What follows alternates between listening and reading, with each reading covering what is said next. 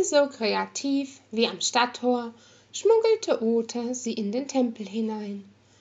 Suchen musste er seinen Auftraggeber nicht. Er verbrachte im Grunde Tag und Nacht im Chronikum an seiner Forschung. Ein überraschend junger Mann stand dort über einen Berg von Pergamenten gebeugt und murmelte lautlos vor sich hin. Meister Heilbringer, ich bin von meinem Erkundungsauftrag zurück, sprach Ota ihn an und übergab ihm seine Aufzeichnungen. Der Magier schaute ihn nicht an und studierte bereits die Mitschriften, während er meinte, Ach, Oliver, siehe da, ihr habt ja wirklich etwas in Erfahrung bringen können. Aber wann genau habe ich euch eigentlich gestattet, eure Bettbekanntschaften mit hier hochzuschleppen? Chico bekam einen hochroten Kopf, der nichts mit ihrem Fieber zu tun hatte.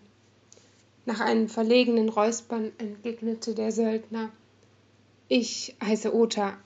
Egal. Das schöne Fräulein braucht dringend Hilfe. Arkanistenfieber, besonders stark ausgeprägt und schon viel zu lange nicht richtig behandelt. Sie ist mächtig und stammt wie ihr aus Nerim. Na gut, der Heimatgefühle wegen, brummte er wenig begeistert.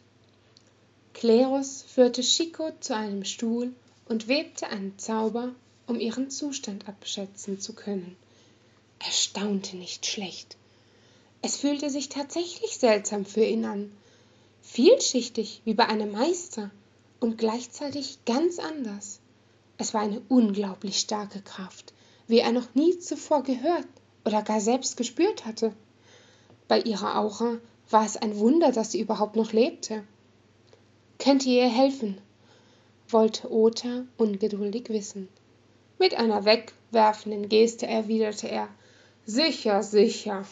Es war gut, dass ihr sie zu mir gebracht habt, Olaf. Auf Nerim kennen wir so etwas wie eine Abkürzung.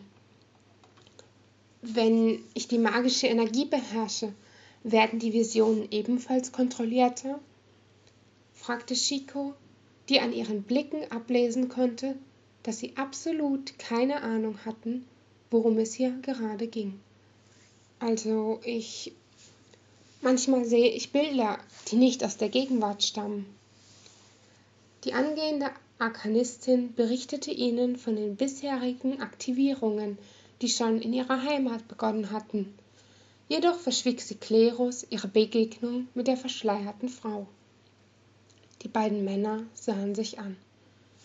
Oskar, geht sofort und holt den Großmeister, verlangte der Magier mit schneidender Stimme.